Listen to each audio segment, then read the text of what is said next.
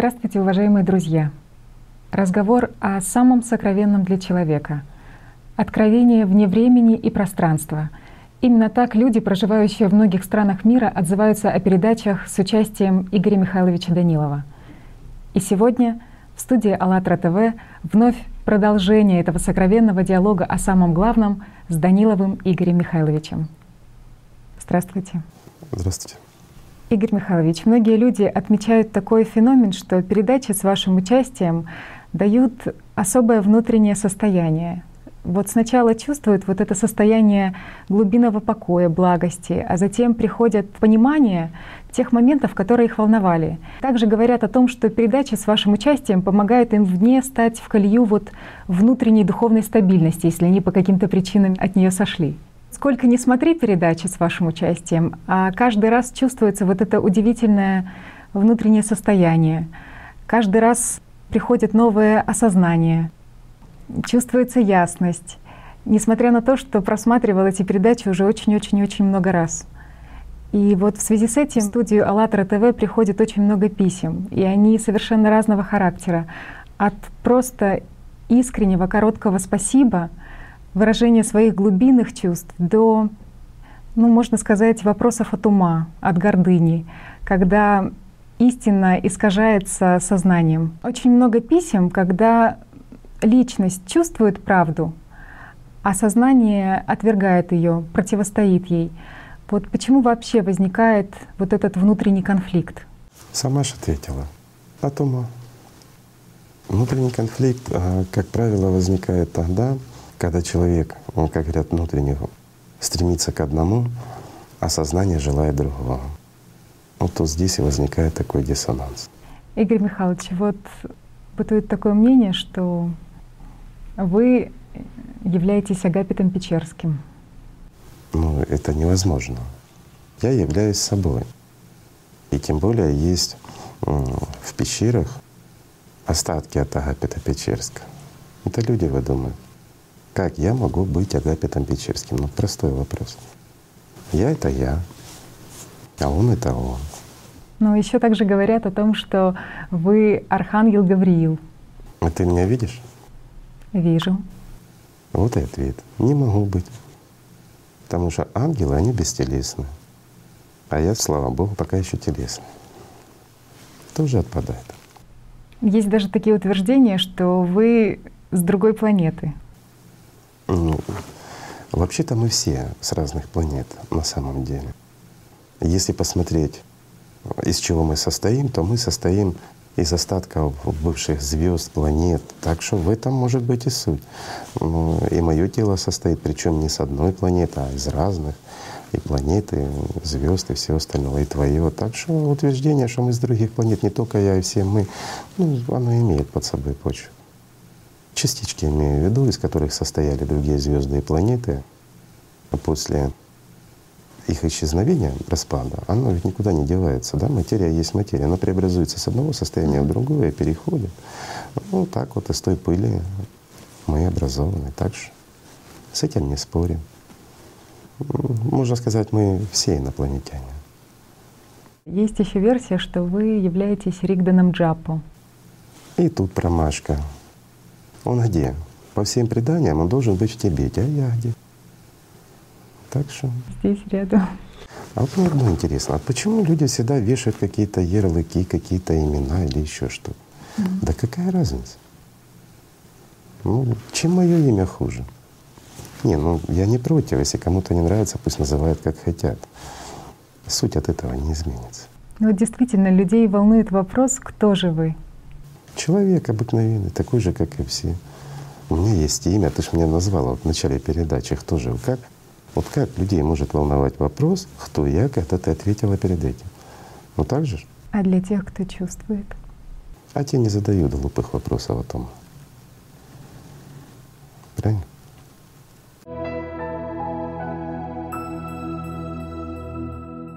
Игорь Михайлович, а почему вообще вот большинство людей стремится все-таки к разъединению, а не созиданию? Ну, вопрос созидания и единения, я бы сказал, он больше риторический. А вот на самом деле, вот мы тоже, да, вот в движении международном нашем всех призываем к единению. Возможно вообще единение всех людей на планете. В таком состоянии, как сейчас народ, нет, невозможно. А почему? Сознание всегда разделяет. И в этом принципе э, и есть глубокий смысл. Если вдуматься, почему сознание людей всегда разъединяет. Мы много на эту тему говорили, э, и еще, я думаю, не раз будем говорить. Если людям, конечно, будет интересно. Но если не будет интересно, мы будем между собой говорить. Потому что тема щепетильная на самом деле, и она актуальна. Разъединение происходит всегда от разума человеческого, от сознания. А, он всегда выставляет от эгоизма его внутреннего. Он всегда, э, вот сам разум, как система, как часть системы цельного, он всегда разъединяет людей. Для чего? Проще манипулировать. А когда люди живут в согласии, ну, ими трудно управлять. А, у них нет того эгоизма ну, и всех нехороших качеств, которые происходит у людей от, э, скажем, первой половины. Человек дуален, все знают, да? В нем есть, как говорят, материальное начало и духовное начало. Как ты думаешь, что в человеке первое? Духовное. И все так говорят. А на самом деле материальное. Потому что он пребывает здесь, в этой мирности. Ну, вначале рождается сосуд, а потом в него наливают вино. Но что в нем главное? Второй вопрос. Что в человеке главное? Дух Святой. Вот опять отошла. Я имел в виду первое или второе? Я знаю, что главное. Конечно же, второе. Конечно, второе. Ну, хотя первое — это материально. То есть, по сути, человек приходит в эти условия, и в нем от материи часть, она сильнее, да, потому что она, ну, как бы это сосуд. Это мир материи. Mm-hmm. Естественно, что здесь материя и правит бал. Естественно, что первая часть человеческая, часть материальная, а, к которому относится и сознание человеческое, оно доминирует. И доминирует оно с рождения. Во-первых, оно старше, чем вторая духовная часть, составляющая человека. Ну, как минимум на 8 дней. Поэтому естественно, что как старший брат над младшим или старшая сестра над младшим всегда стремится доминировать. Это шутка, конечно, но на самом деле э, система, она агрессивна, материальная имеет. И она всегда навязывает. А вот мир духовный, он же никогда не навязывает. Он просто есть. Захочешь — придешь. Нет, ну это твой выбор. Правильно? Как маяк.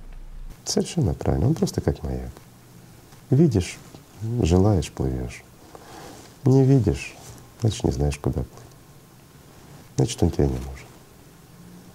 Можно ли сказать, что любые э, разделения, которые происходят вообще между людьми, в том же коллективе, во взаимоотношениях? Даже в самом себе. Даже в самом себе. Ведь человек, он э, только считает, что он един. Вот мы в прошлой передаче затрагивали, да, зрители и артисты, да. То есть человек уже он внутренне разделен. И он действительно разделен. Человек никогда не найдет примирения в себе, пока не найдет примирения с Богом. Вот почему есть такие выражения, как покров, примирение и тому подобное во всех религиях. Просто люди иногда не задумываются, что примирение с Богом, но опять-таки вопрос примирения с Богом, это не подразумевает, что Бог поссорился с человеком. Нет. Ну кто такой человек и кто такой Бог? Ну, это все равно, что ты поссоришься со своим собственным сном, который ты видела мельком, Бог знает когда. Ну, как бы мания величия некоторым не рассказывала, что он значим и тому подобное. Но опять-таки, что такое мания величия? Часть сознания, часть манипулятивной игры с личностью вот этих артистов э, со зрителем, понимаешь? Mm-hmm. Всего лишь игра. Но пока человек не придет к примирению, не Бог должен прийти к человеку, а человек к Богу. А это э, основное, что он должен сделать. В чистоте. Обязательно. Только тогда он может прочувствовать и мир духовный, и понять, что такое Бог, и осознать, что такое Бог. Даже слегка соприкоснуться mm-hmm. с тем миром без примирения, хотя бы первичного, с тем миром невозможно. Но примирение — это не с тем миром. Примирение происходит внутри себя, с самим собой. Правильно?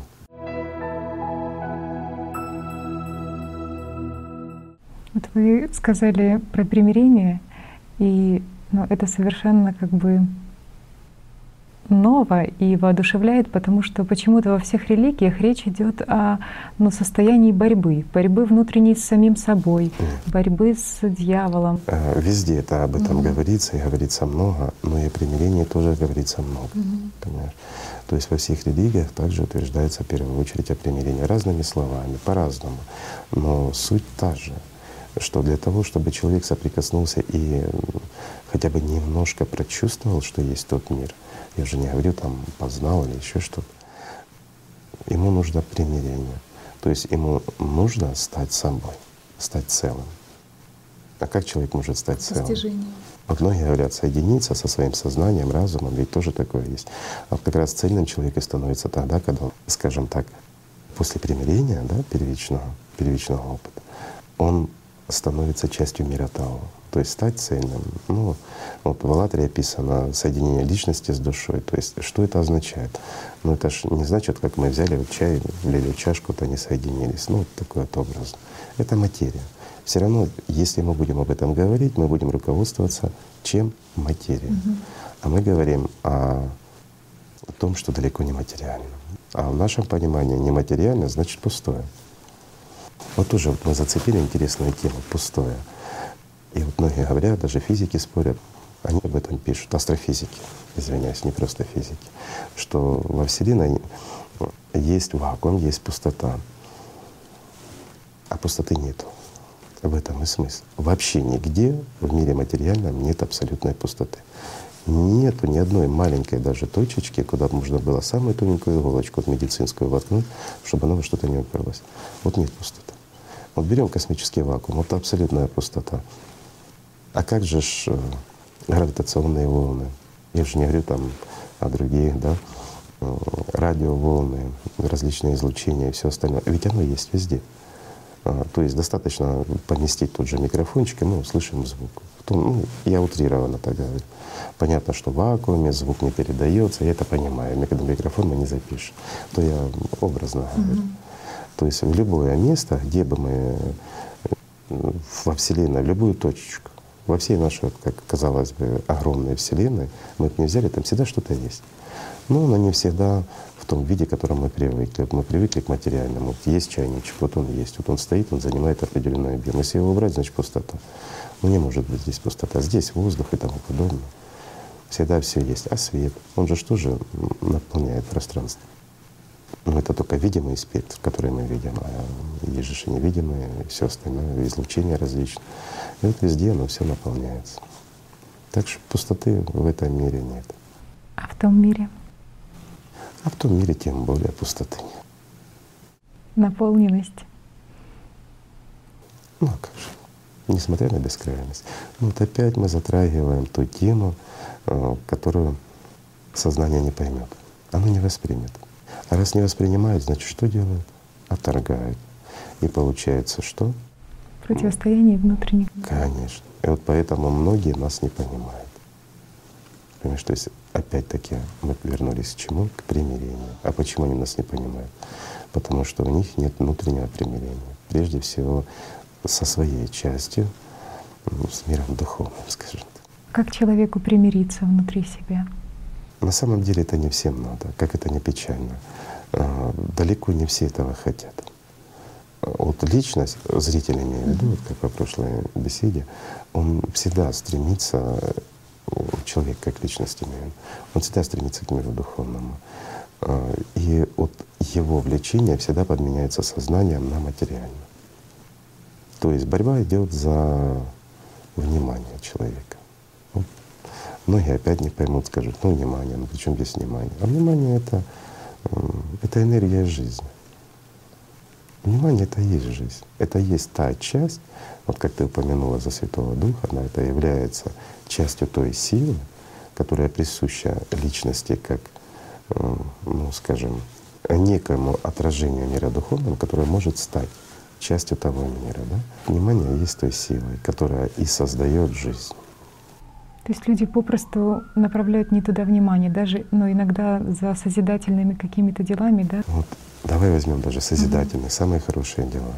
А, если эти дела делаются умом, то они не приведут мир духовный. Но они, они прекрасны, эти дела, они замечательны, они помогают людям, и это надо делать.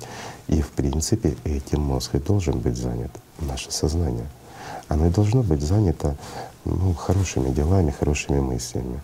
Нельзя туда пускать э, что-нибудь печальное или плохое, а то, что больше питает. А вот давай разберемся, а, как много человек переживает хороших, позитивных эмоций от сознания, и как много печальных и плохих. Сколько он пребывает в примирении, ну не в примирении, в мире, скажем так, в внутреннем покое, и сколько он бывает на протяжении дня по времени, имею в виду, в спорах, конфликтах, в своем сознании. То есть вот опять берем, возвращаемся к нашему театру, личность как зритель, а мысли — это как артисты. Сколько они нам показывают хорошего, позитивного, и сколько отрицательного. Отрицательного всегда больше. А почему отрицательного больше? Ну, как бы то ли ярче.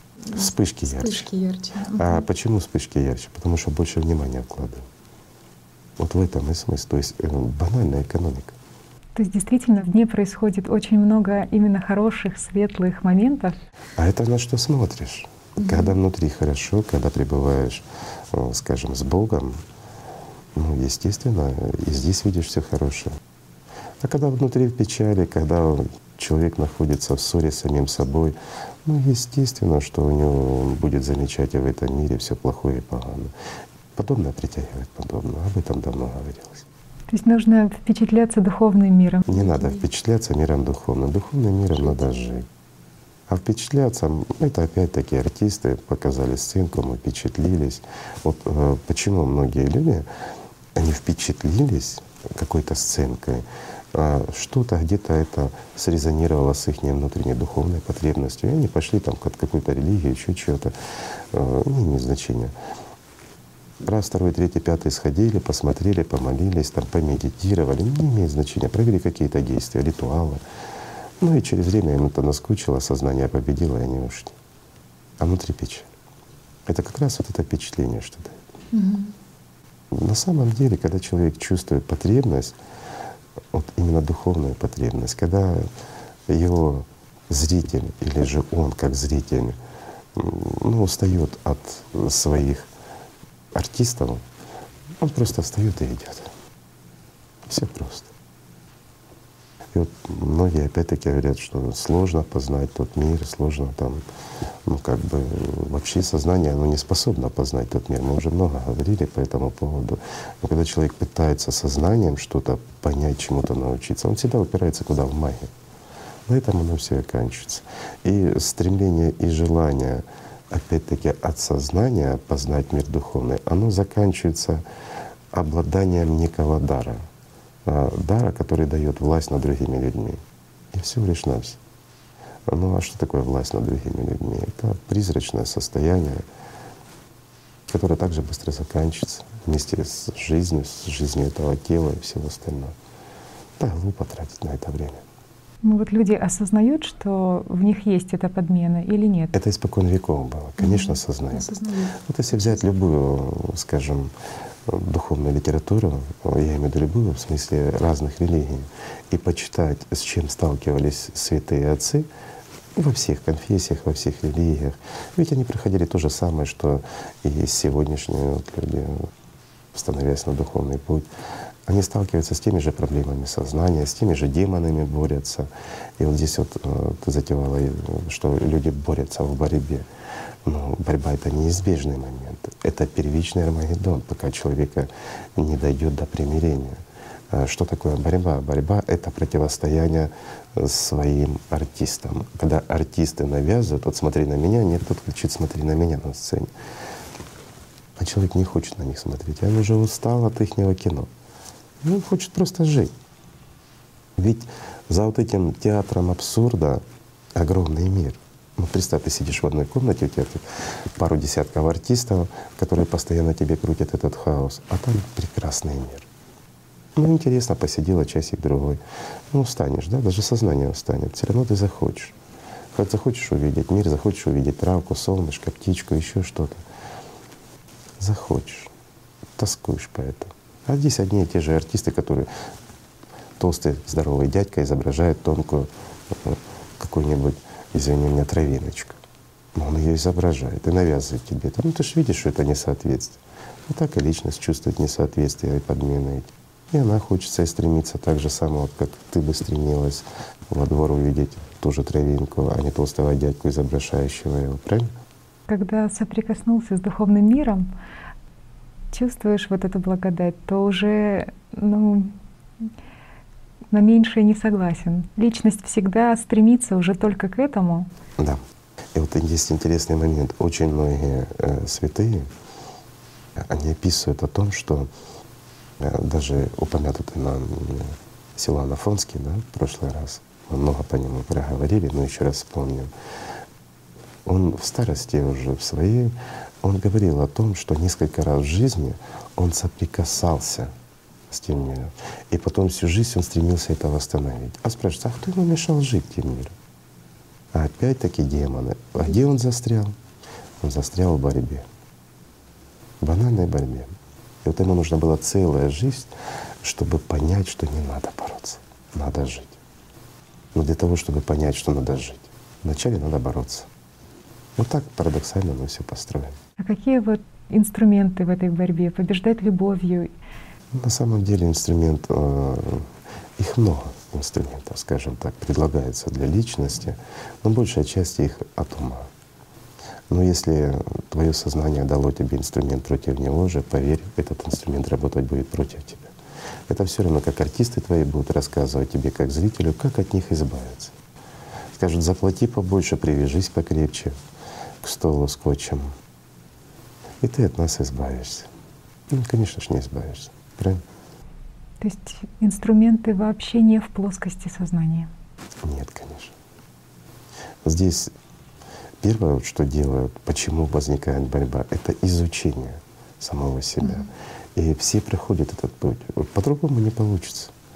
Пока не поймешь, что твое сознание играет с тобой злые шутки на самом деле, и многое показывает тебе то, что ты считала реальным, таковым не является, э, ну, всего лишь борьба за твое внимание.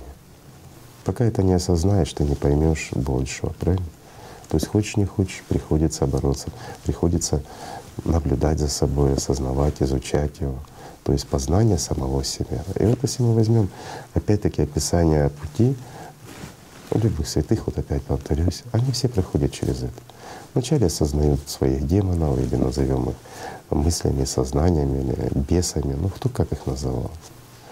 Конечно, есть градация, есть демоны, бесы там. Но для удобства давай разделим, чтобы было понятно и нашим зрителям. Мы же для них тоже являемся частью трехмерного мира. Ну, как люди материальные, сидящие, рассказывающие об этом. Вот так и у нас, да? Личность — это как зритель, сознание — это как артисты на сцене. Есть пожирнее, есть потолще, а есть же и режиссеры этого всего, и продюсеры всего этого действия. Так же можно разделить их на бисов, на демонов, ну кто постарше, по То есть в этом материальном мире есть иерархия. Все кушать хотят. Угу. Вот в этом и проблема. Вот часто зацепила иерархию. И вот заметь, насколько иерархия важна в мире материальном, и насколько сознание, оно стремится выстроить иерархию и в мире духовном, а там ее нет. И вот в чем парадокс. И сознание, оно не понимает, как так без иерархии может что-то возникать. А так и может. И вот как люди могут объединиться в этом мире, если у нас все построено на иерархии? У нас нет равенства. А, потому что кто-то пытается кем-то доминировать. Мы уже много раз обсуждали об этом, что это законы материи, никуда от этого не денешься. И почему человечеству тяжело достигнуть единения. Даже в маленьком коллективе, в небольших группах, это очень сложно. А, это как раз и обусловлено тем, что кто-то пытается кем-то командовать, кто-то вынужден подчиняться. Мир иерархии. А в духовном мире там есть понятие ну, называя нашим языком, скажем так, ответственность. А, берет на себя кто-то ответственность или не берет. Да, это как в процессе служения. Говорит, служение миру духовному, ну, много есть. Опять, подходя к религиям, скажем, много этих пониманий. Это не означает, что человек всю жизнь он, там посвящает себя служению Бога, то есть он поменял одежду, поменял имя, каждый день пребывает в молитве, он служит Богу. Но опять-таки, кто в нем произносит эту молитву? И кто одел эти одежды? И кто сменил имя? Сменили имя театра, перекрасили его в другой цвет, поменяли, вот как наши шторки, там, занавес. А артисты начали ему рассказывать молитву. Они их просто оглашатают со сцены. А он, как был маленьким ребенком, сидел в кресле, так и сидит и смотрит со своими мечтами, желаниями. Ему хочется игрушечек, ему хочется мороженого, ему хочется, хочется и хочется. А ему тут артисты рассказывают. Разве здесь о Боге может идти речь? Хотя вот очень много зрителей задают вопросы о служении. И вот... Ты меня запутала. Каких зрителей ты имеешь в виду? И на сцене. Я пошутил. Наши зрители, которые нас смотрят в письмах, задают очень много вопросов о служении. И вот в чем именно вопрос заключается? В том, что человек э, должен сам стремиться, к примеру, там, стать гелиаром, или во всем этом вот нужно положиться на волю Бога? А, нет. Что значит воля Бога? Переложить ответственность на кого-то. Вот э, почему существовало, ну, испокон веков это, в принципе, люди всегда полагаются на чью-то волю, да, как будет, так будет, или многие в любых вопросах. Вот скажи, как мне поступить? Почему люди так поступают? Mm-hmm. Просто это. Вот как мне поступить сейчас? Ну это же твои вопросы, это твои проблемы. Почему ты спрашиваешь, как поступить? Чтобы переложить ответственность на другого. И при этом самому ничего не делать. Это все равно, что э, сидит опять-таки наш зритель в театре жизни, кавычках здесь пребывая. И его артисты спрашивают друг у друга, а как мне поступить за него, понимаешь? Ну и здесь он выбирает, куда вложить силу своего внимания, чтобы реализовать то или другое материальное действие. Ну, с Богом так не получится. А по воле Бога весь мир проявляется и исчезает. Остальное дело людей. Твой выбор.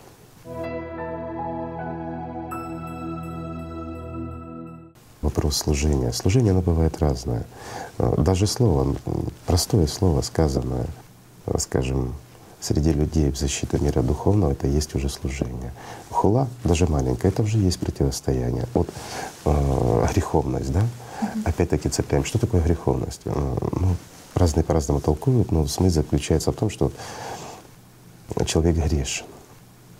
Даже ничего плохого не делал, но он грешен, как бы изначально.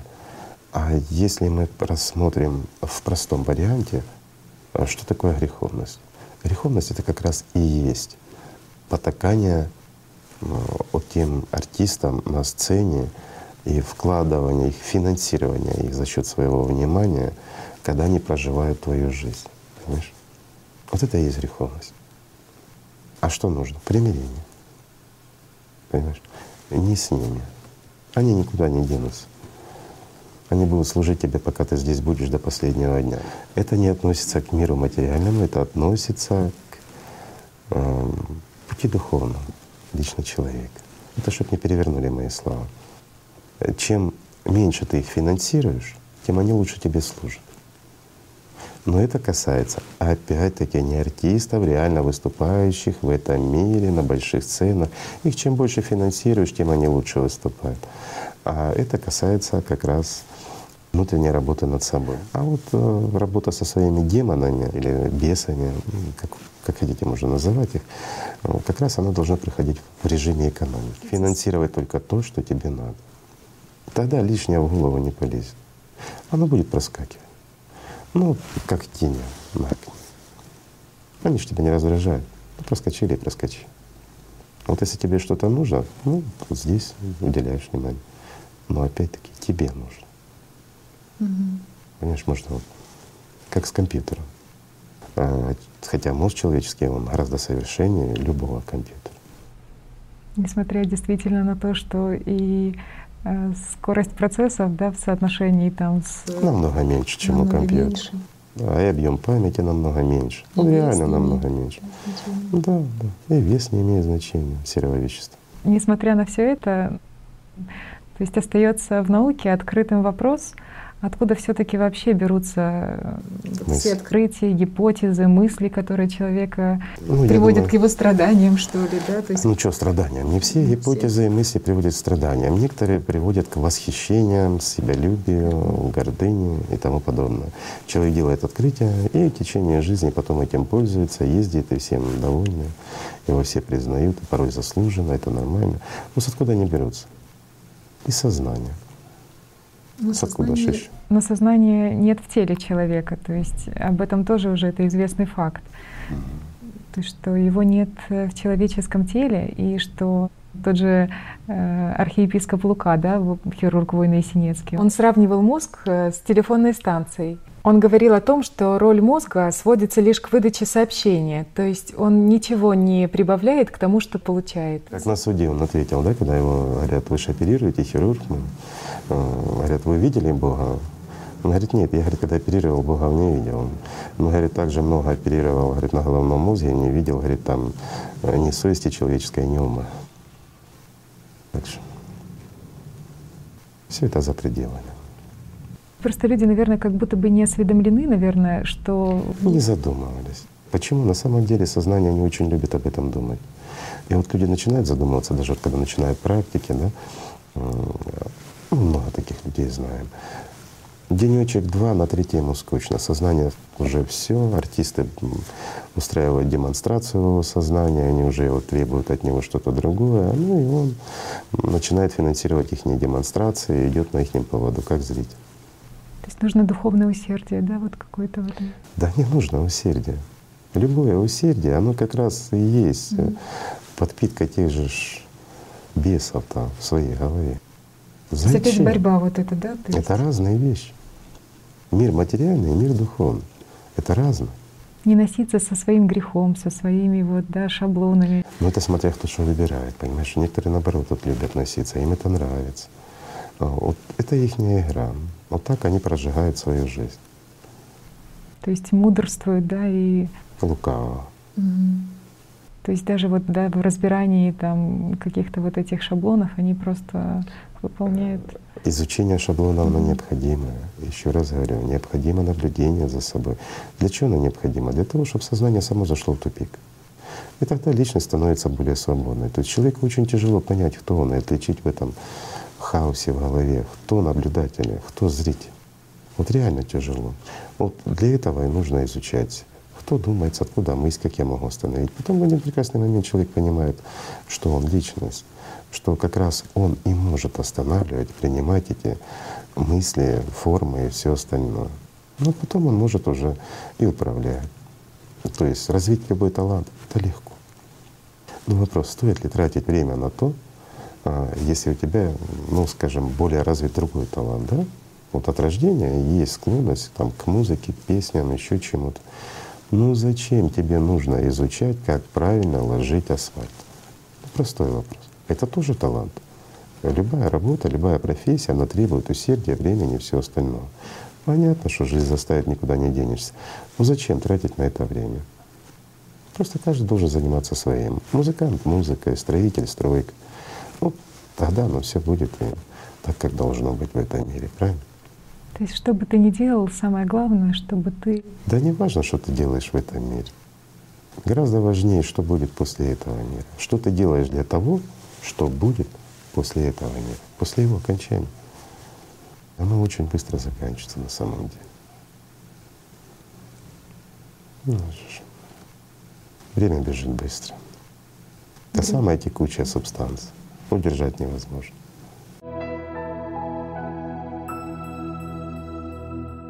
По поводу здесь и сейчас хотелось бы задать вопрос. Ну вот у нас одновременно. Так с тобой неинтересно в этом плане. Ну, задавай, озвучу. У людей непонимание, что значит момент здесь и сейчас. Люди не знают этого. А на самом деле люди не понимают, что такое здесь и сейчас. Вот много об этом говорили и до нас, и после нас будут, надеюсь, говорить об этом, что такое здесь и сейчас. Пока человек не достиг примирения, он не поймет, что такое сейчас. А, потому что любое сейчас Вот даже пока я начал проговаривать сейчас, я перешел с прошлого в будущее, перескочил. И вот постоянная догонка будущего.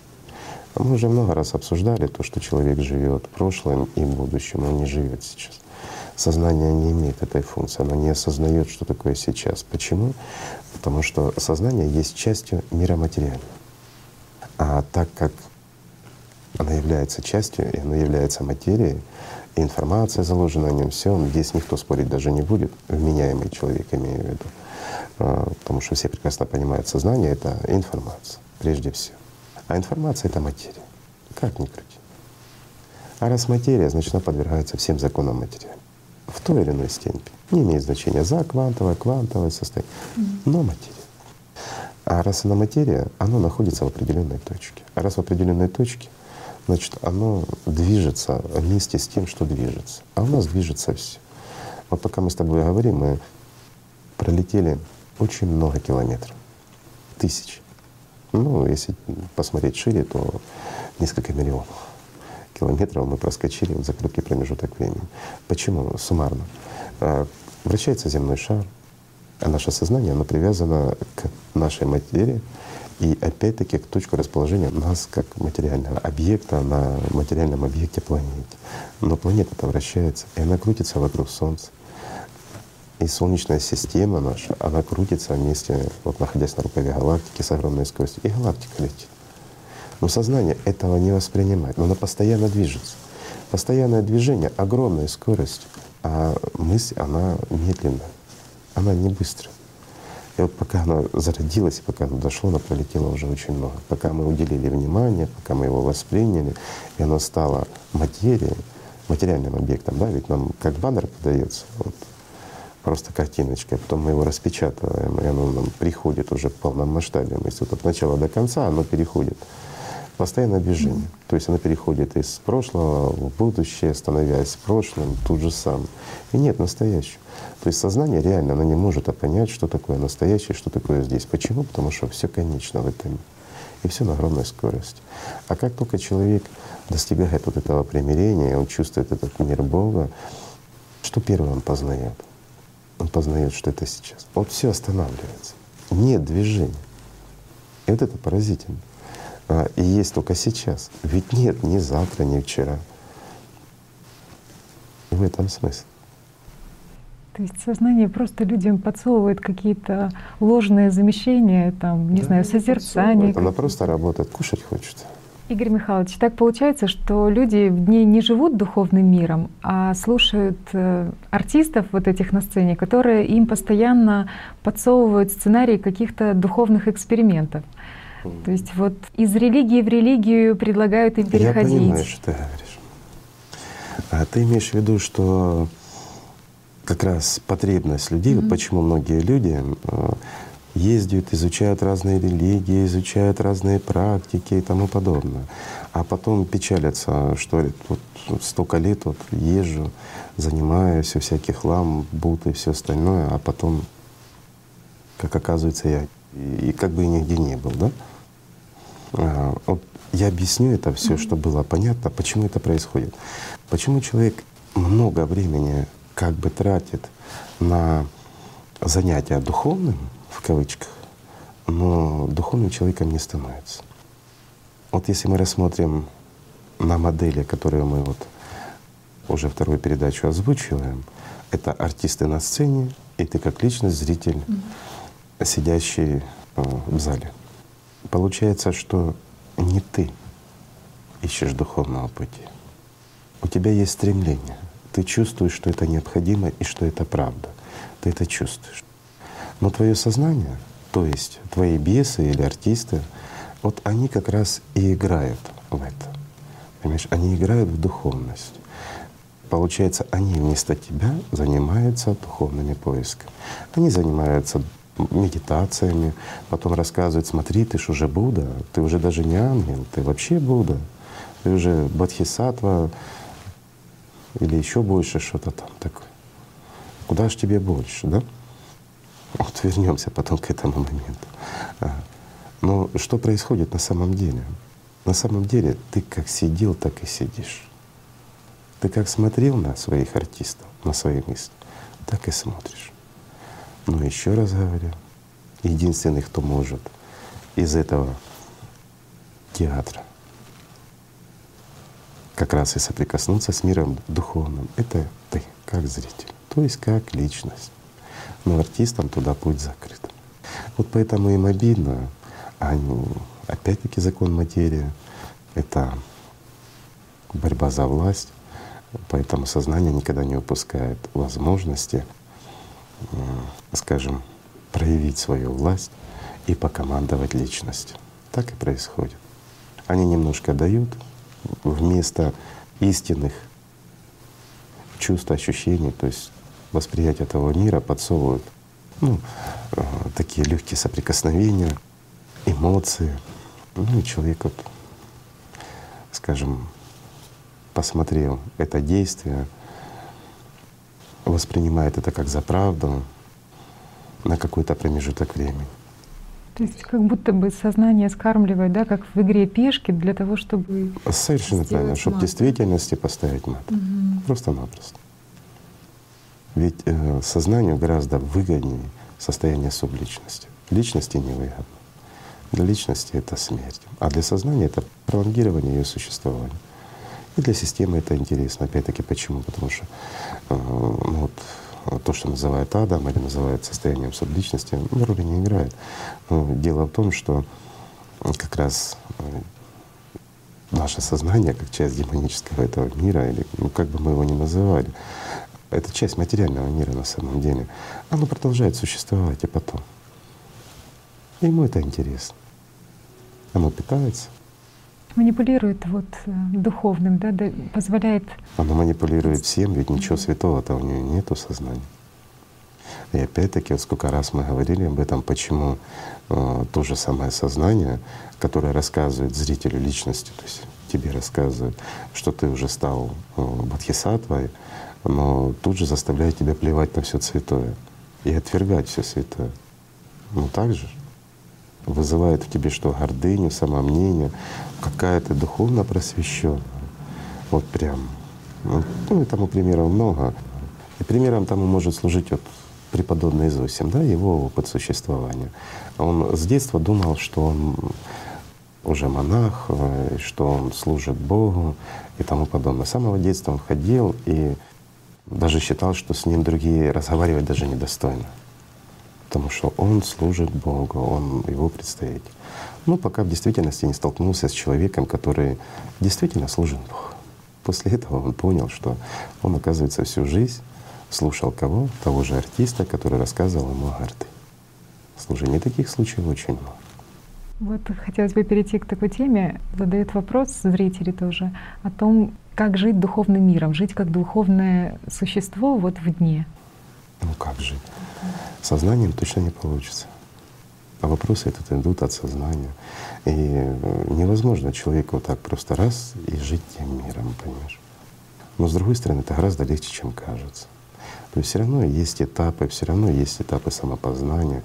Но главное не мешать зрителю идти к выходу из этого театра, вот стать, понять, что ты зритель, перестаешь смотреть и слушать то, что тебе рассказывают, заставляешь их рассказывать тебе только то, что тебе нужно.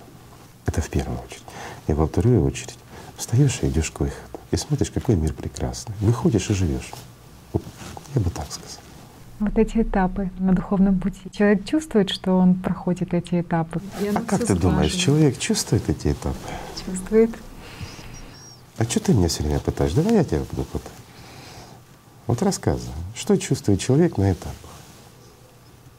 Вот откуда человек понимает, а, что ему надо идти по духовному пути?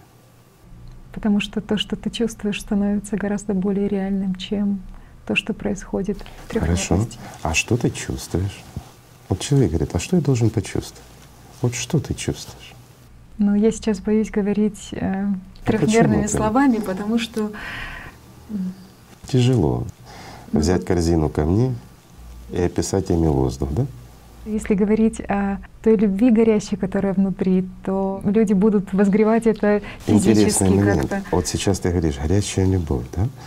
И вот именно вот эти огненную любовь, горящую любовь, ведь ее описывали. То есть ты говоришь опять теми же словами, которыми говорили многие святые, а, которые даже не читали об этом, не знали этого, они не повторяли. Ведь об этом рассказывали, даже записывали за некоторыми святыми, которые были малограмотные отшельниками, они никогда не читали трудов каких-то, они шли по наитию. Вот они шли от внутреннего. Они перебарывали своих э, бесов, наводили порядок на зрительной сцене и просто выходили. Понимаешь, вот из этого кинотеатра или театра теней в мире начинали жить. А, а потом за ними записывали люди. И вот они все говорили об огненной любви. Вот это интересно. Или жар. Жар любви. По-другому его не опишешь. Это то, что человек чувствует и испытывает.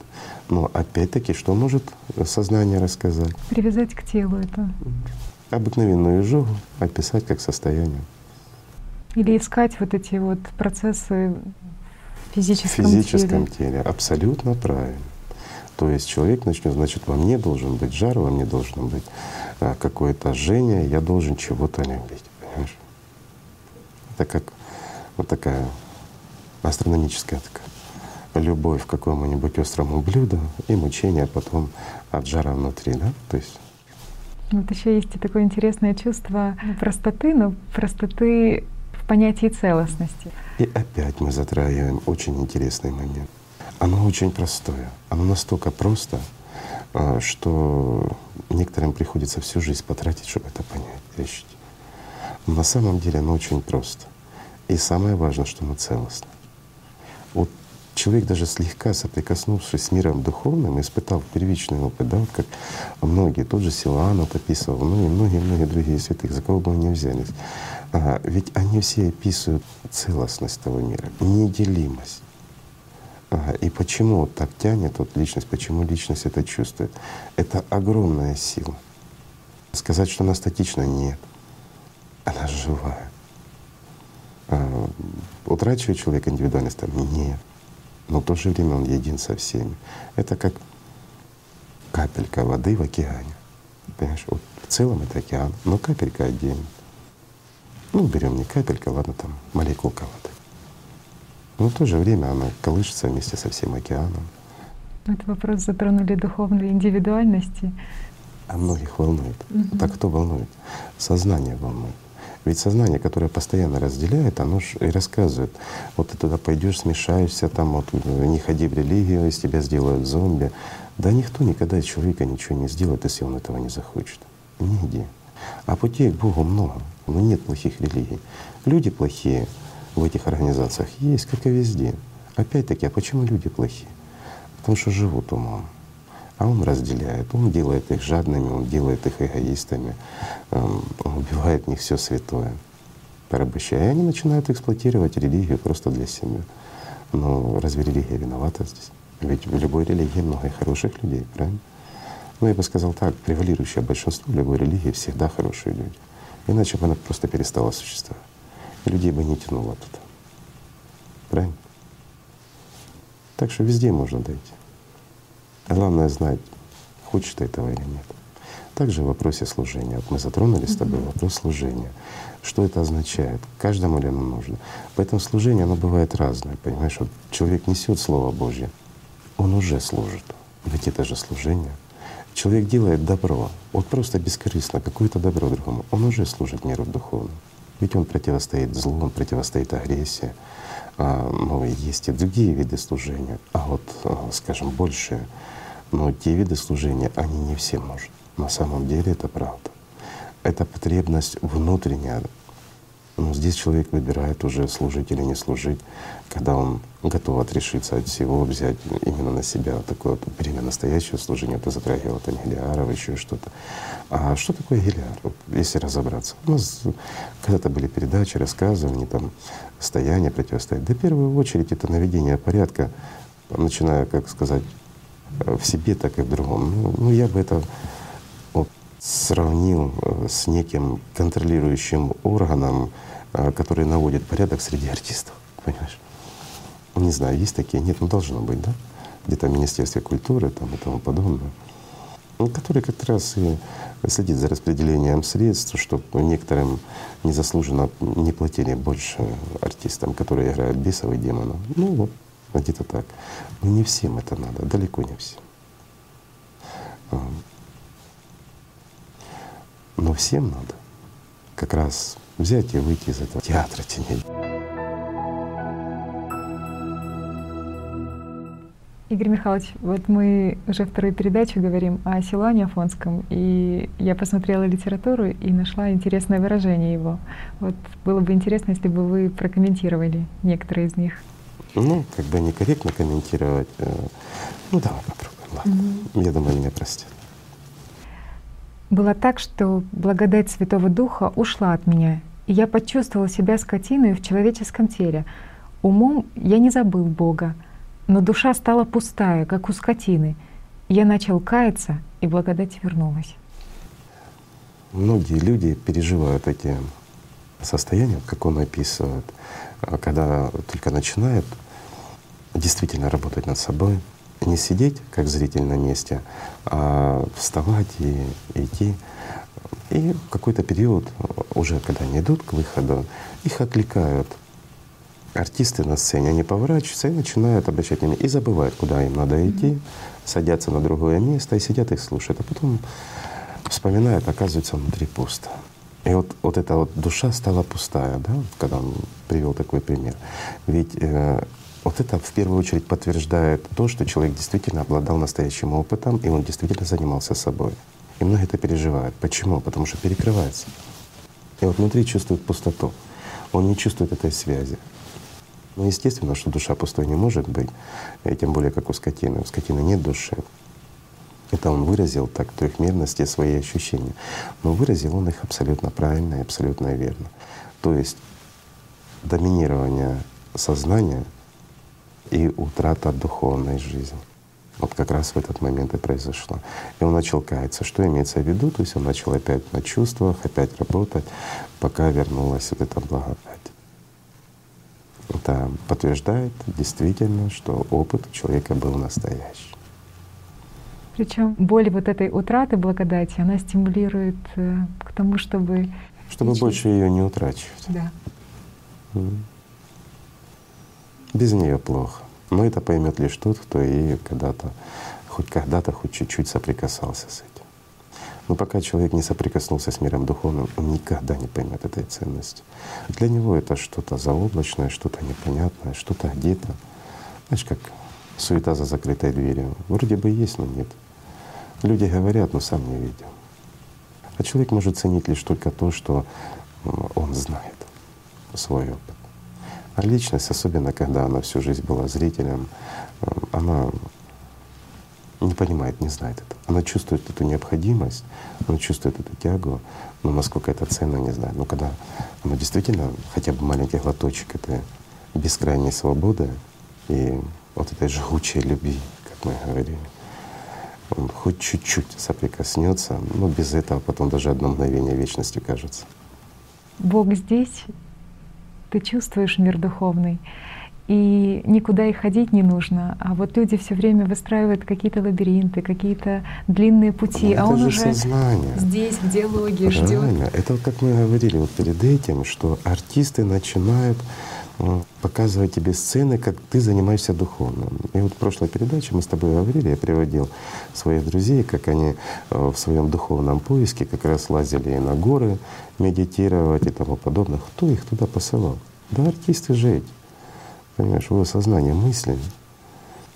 Вот они гоняют людей из одного туда, везде гоняют. Ну, к Богу не приводят. Вот в чем беда. Но зато человек занят. И получается, личность, она чувствует стремление к Богу, а сознание подменяет. И вот оно гоняет туда-сюда, с одной церкви в другую, еще куда. Да какая разница? Бог, Он внутри. Он есть. Главное к Нему стремиться, а не менять сюжетные линии на сцене.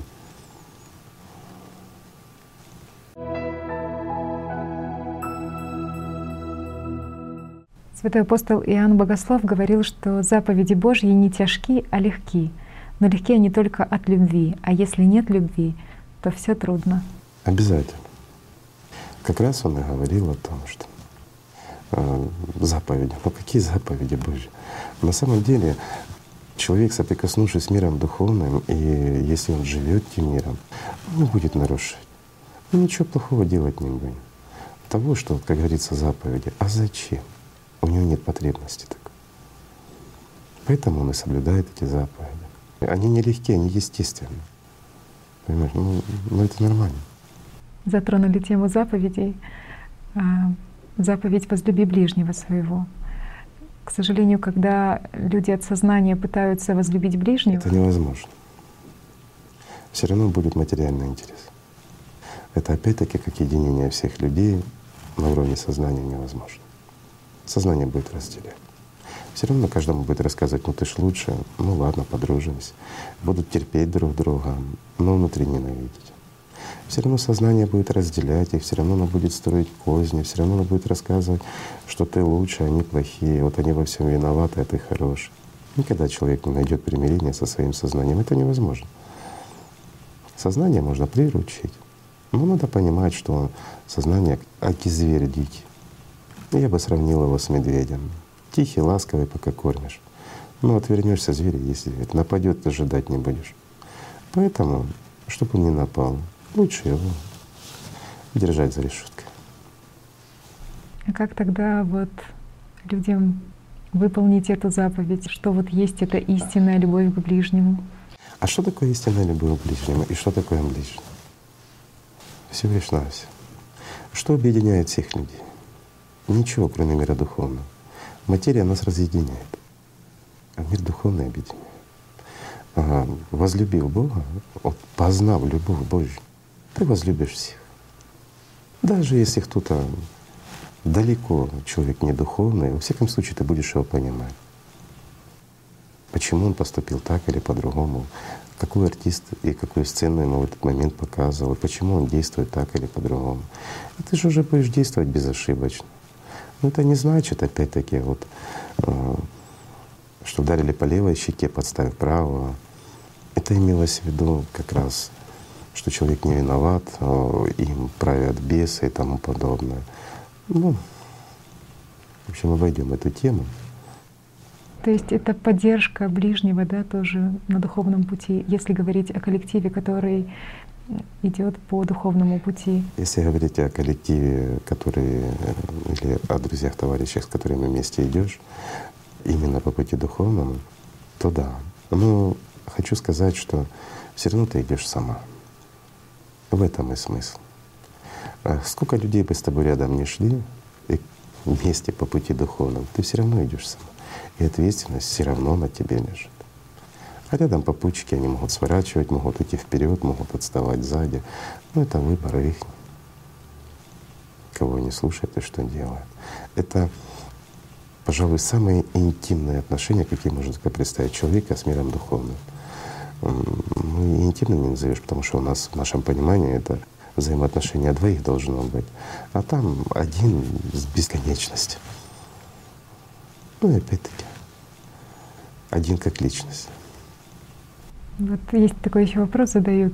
Понятие разумная личность. Неразумная, взрослая. Взрослая.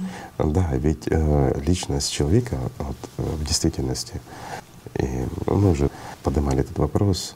Оно застреет на уровне развития 5-6 лет. И все. Дальше сознание начинает его, скажем, над ним в значительной степени доминировать.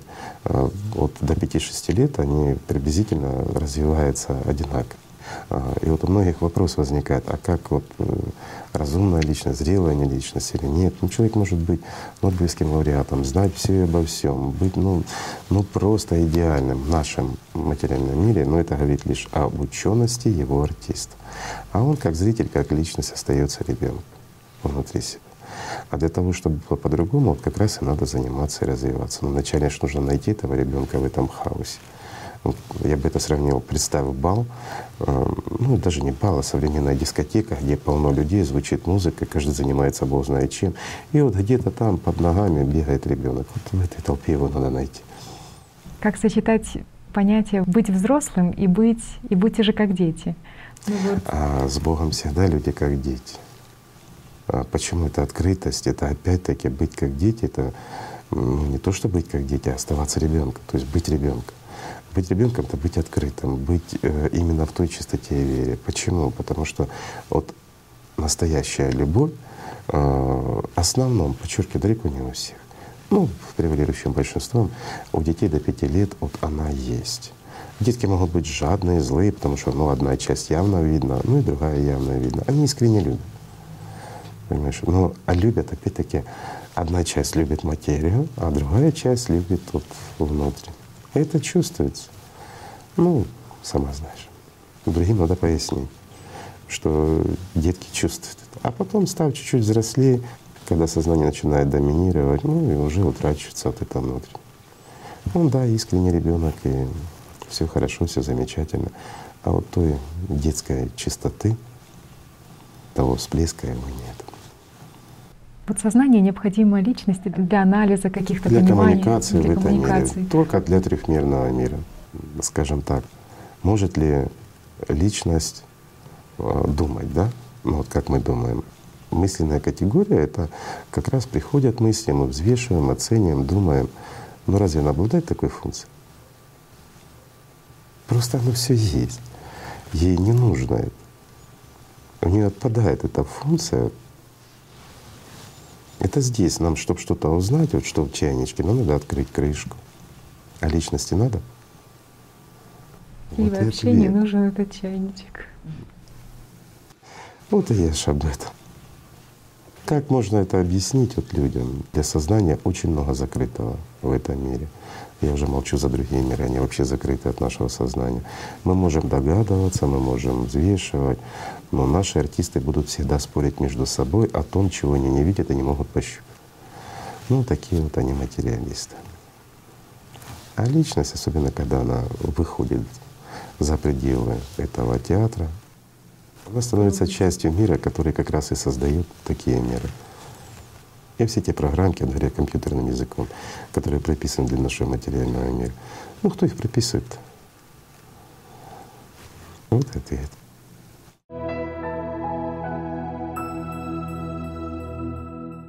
Выражение тоже у Силуана Афонского есть такое, что тщеславный ум не бывает чистым от помысла и воображения. Хотелось бы о чистоте поговорить. Хочешь, быть чистым, иди умойся. Простой такой ответ. Шутка, конечно. Ну что значит тщеславный ум не бывает чистым? чистым? Ну, само понятие тщеславия — это уже понятие э, греховности, да? Ну, то есть вот отправить категориями греха, ну, то есть это материальный ум. А чистый в смысле от материи чист. Чист от материи. Ну, естественно, что не бывает. Понимание чист от мыслей или чистота мыслей? А нету понятия чистоты мысли. Понимаешь, mm-hmm. есть понятие чист от мысли. А, то есть мысль сама по себе идет, ты пользуешься этим, как компьютер, вот ноутбук. Ты берешь, вот работаешь на нем или планшетиком, но они не доминируют над тобой. Ну скажи, могут ли люди это понять? Вот пока он не приобрел этих навыков, пока его личность не стоит, скажем, с той стороны двери, уже когда весь мир перед ним, он может заглядывать и подсказывать, скажем, в открытую дверь в театр и рассказывать, что вы делаете на сценке. То есть вот там у меня лежит тут, а вы принесите, пока я здесь. Или сделайте тут. А если личность, она сидит на стульчике, привязанная скотчем, теми же артистами, ну, что от хотеть? Игорь Михайлович, вот артисты на сцене — это же толпа, можно сказать, персонажей, да? Это индивидуальность. Ну, можно выразить. Mm-hmm. Вот давай посмотрим категориями опять по мысли материальными, трехмерными. Опять мы возвращаемся к тому, для скептиков, тем, кто там будет сидеть разбирать то, о чем мы здесь говорим, а, ну, чтобы как-то посмеяться. Опять, кто нас будет смотреть и скептически относиться? Артисты. Ну, артисты любят высмеивать других артистов, мы же это знаем прекрасно. Они ну, просто плохо себя чувствуют, когда кто-то успешнее и тому подобное. И вот они начинают выдумывать все для того, чтобы их как-то так вот опозорить. Ну вот, обсуждая нашу передачу, они поднимут и этот вопрос тоже. Да? Вот. Поэтому объясню более вот так доходчиво, спокойненько. Все же является материей. Информация является материей. правильнее скажем.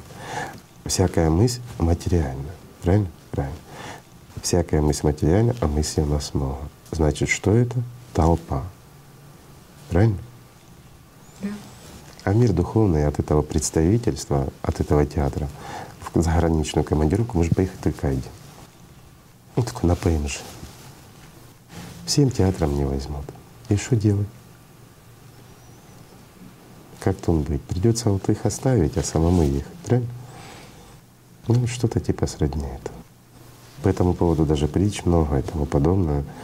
Это когда один ученик пришел к мудрецу, а, говорит, хотел бы пообщаться с тобой о мудрости.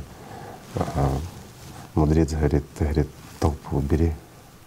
Говорит, выйди, говорит, со своей толпы. То есть какая толпа поворачивается? Я же, говорит, один. А потом заглянул в себя, он понял, что да, он и о жене думает, и о детях думает, и о друзьях думает, обо всем думает. А это и есть толпа, это и есть их образ. Ну, он вышел через год. Вот ему пришлось как раз сидеть э, за порогом мудреца. Потом мудрец вышел через год, говорит, заходи, теперь ты готов, теперь ты один. И вот здесь э, опять-таки интересный момент. Э, мы упираемся в срок год. И если отследят вот люди, даже кому интересно, они во многих моментах увидят год, год, год. И вот почему нужно столько времени человеку, чтобы э, победить свои мысли, победить демона или еще чего-то? Хороший вопрос потому что все равно есть некая привязка. То есть и нужно время для того, чтобы человека выйти. Но это не факт, что ты занялся, через год ты выше. Нет. Многие люди всю жизнь борются, знают, понимают, все осознают, но не могут расстаться ни со своими артистами. Любовь у них такая. Они не хотят, им больше нравится иллюзия на сцене, чем мир за дверью. А многие просто боятся, ведь им артисты рассказывают, ну ты выйдешь за дверь, а там собаки тебя покусают. Куда ж ты идешь, там дождь идет на улице. Ты что, сиди, слушай, мы тебе сказку расскажем. Ну и тысяча и одна ночь. Как Сознание всегда, кстати, пугает и ну, а предлагает защищаться. А ну, то есть какие-то мнимые свои положения, авторитеты, даже не материальные ну, это что-то. Сознание. Я же говорю, тем, кто его не изучает, для них люди этого не замечают и не понимают. А когда человек действительно начинает наблюдать, берет ручечку и записывает каждую мысль, наблюдает, когда что, по времени, насколько пришло. Особенно если сидит несколько человек в одно и то же время, ну тут игра такая. Угу. Вот просто как игра. Пришла мысль, записал, пришла мысль, записал. Вот просто сидят и записывают мысли, которые приходят. Потом сравнивают. А ну да смешно. Понимаешь, вот как кто-то сидит, один рупор им рассказывает. Ну, у каждого своя условность, но суть, в принципе, она одна и та же, практически в одно и то же время идет. То есть не обязательно это одинаковая мысль, но… Нет, ну мысль как? Мысль mm-hmm. абсолютно одинаковая не может быть. Вот, э, скажем, мое сознание, оно будет, мои артисты, mm-hmm. они мне будут показывать одно. Почему? Они у меня толстые, старые, ленивые. Понимаешь, у тебя они моложе, шустрее, они тебе будут рассказывать, ну, о том же самом, только чуть-чуть веселее, интереснее по-другому. Понимаешь, вот это вот и все отличия. Ну, одежда у них может быть разная, там, еще что-то. Выглядит чуть-чуть по-другому. Но та суть, о которой они рассказывают, она будет одинакова. То есть сознание э, вот дает какое-то вкрапление какого-то состояния, а мозг каждого да не мозг каждого. Мозг как раз ничего и не делает. Функция мозга, она абсолютно проста до смешного. Я надеюсь, когда-нибудь люди поймут это, изучат. Оно сложно вроде бы, но на самом деле настолько просто. Это то, что касается наших мыслей и всего остального. Оно сложна как раз в работе с организмом. Вот здесь, да, хорошо отлаженный механизм. А то, что касается сознания, это проще некуда. А вот сознание, оно сложно. Ну и просто одновременно. Ну, до него люди не скоро доберутся.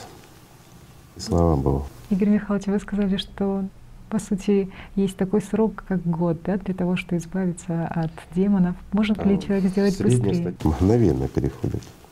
Вот просто мгновенно. Многим вообще не нужно время тратить. Они чувствуют, он только почувствовал малейшее дуновение ветра, свежий воздух. Ты знаешь, вот когда голодный, чебуреками запахло, встал и побежал за ними. Ну так и они. Ну, свежий воздух потянул. А здесь артисты потные, грязные. А человек услышал свежий воздух, встал и побежал на улицу. Все, ему не надо ничего здесь делать, сказки слушать их. Ну вот это вот Есть такие люди. А есть некоторые, которые отвлекаются, он встал, его отвлекли опять, привлекло внимание, отвлекли артисты, он сел опять, послушал, думает, ну сейчас я дослушаю. И все-таки же интересно, они же спорят между собой, чем закончится. Ну куда я успею, вон она дверь, да, ну так с ними остается. Пока театр не разрушился, их привалило, потом они лежат вместе под завалами и вспоминают свое прошлое. Вот это и есть субличность. Игорь Михайлович бытует такое мнение, что чтобы выйти за дверь, нужно потерять свою индивидуальность. То есть вот как будто бы постепенно-постепенно отшалушиваешь, отбрасываешь мишуру, и вот ты уже ничто. И вот или сознание боится утратить. Это сознание рассказывает mm-hmm. людям. Оно всегда рассказывает, что ты же потеряешь себя. Ну, в действительности, когда личность выходит за дверь как зритель, оно вообще после смерти тела, имею в виду, оно утрачивает своих артистов. Ну зачем мне клоуны, когда есть настоящий? Зачем смотреть на иллюзию, когда есть реальность? Зачем хвататься за временно, когда есть вечно? Поэтому сознание все делает для того, чтобы пролонгировать свое существование. Пусть даже под завалами здания, пусть даже в состоянии субличности, но для нее это жизнь а для личности это смерть. То есть нужно отбросить все, чтобы осталась только чистота, отдать сознанию все, что принадлежит ему, потому что все, что тебе нужно, это только чистота что значит, и искренность. Отдать? Пока человек находится здесь, пока он живет своим тенью, пока он, скажем так, со своим сознанием, со своими группой артистов, вот это шапито, вот пусть это шапито на него и работает. Просто надо быть директором этого цирка а не зрителем. Ну тогда будет порядок. И жить нужно начинать здесь. Если здесь человек не начал жить, то там не обретешь жизнь. Это правда. И об этом многие знают. Ну, я имею в виду тех, кто выходил за двери этого театра. Может быть, поможет личный опыт — те моменты, когда сознание начинает, ну, не знаю, там запугивать или предлагать э, там сценарии какие-то защищаться или еще что-то. Вот. Защищать свои личные интересы. Защищать какие-то личные интересы. Вот в этот Это, момент. Скажем так, назовем давай это для удобства профсоюзом угу. артистов. Профсоюз артистов. Когда профсоюз артистов защищает Права интересы своих артистов. артистов, да, то ну вот ты в этот момент понимаешь, что а тебе ничего и не нужно от этого Совершенно профсоюза. правильно. Что все, Нет, что артистам тебе... ничего не нужно. Но в то же время ты остаешься индивидуальным? Остаешься. Я уже не раз отвечал на этот вопрос. То есть все, что остается с тобой, это твоя искренность и чистота, и обращенность к да Богу. Все, что остается с тобой, это вечность и бескрайний мир. Но самое важное, все, что остается с тобой, это счастье и бескрайняя жгучая любовь, настоящая. Ну не в смысле жгучая, как огонь, а в смысле, вот как передать вот это чувство? Вот словами нашими обычными, человеческими.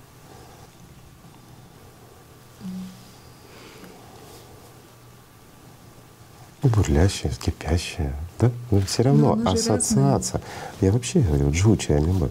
Вот все равно ассоциация, которая воспринимает сознание, это жжение, это боль, это еще что-то, правильно?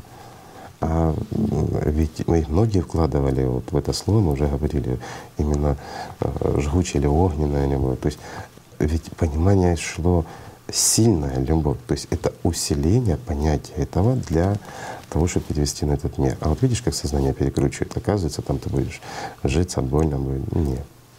Оно жжется здесь, а там тяжело. Некоторые вещи просто вырастить.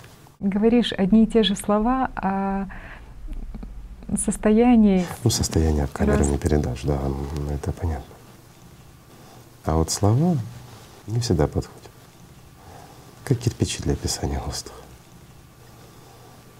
Игорь Михайлович, а как вот люди задают вопрос в чистоте руководствоваться и проявлять волю Бога здесь, в этом мире? Это вопрос о том. Просто вопрос о том. Когда человек находится в понятии чистоте, чистоте или свободы от сознания, он всегда будет проявлять волю Бога, по-другому он не будет. То есть слышать Бога, да, для того, чтобы… Ну как слышать Бога, если это мир? Вот опять возникают сложности, да? И вот много недоговорок, много недопонимания. А людям сложно это будет понять. Почему? Потому что артисты будут не удовлетворены. Скажут, ну что это такое? Ты поясни, вынь да положь, распиши по полочкам. Вот как в инструкции. Правильно? У каждого свой путь. И свой выбор. Игорь Михайлович, э, зрители просили задать такой вопрос. А существует ли Бог? Нет, Бог не существует. Это мы здесь существуем, а Бог живет.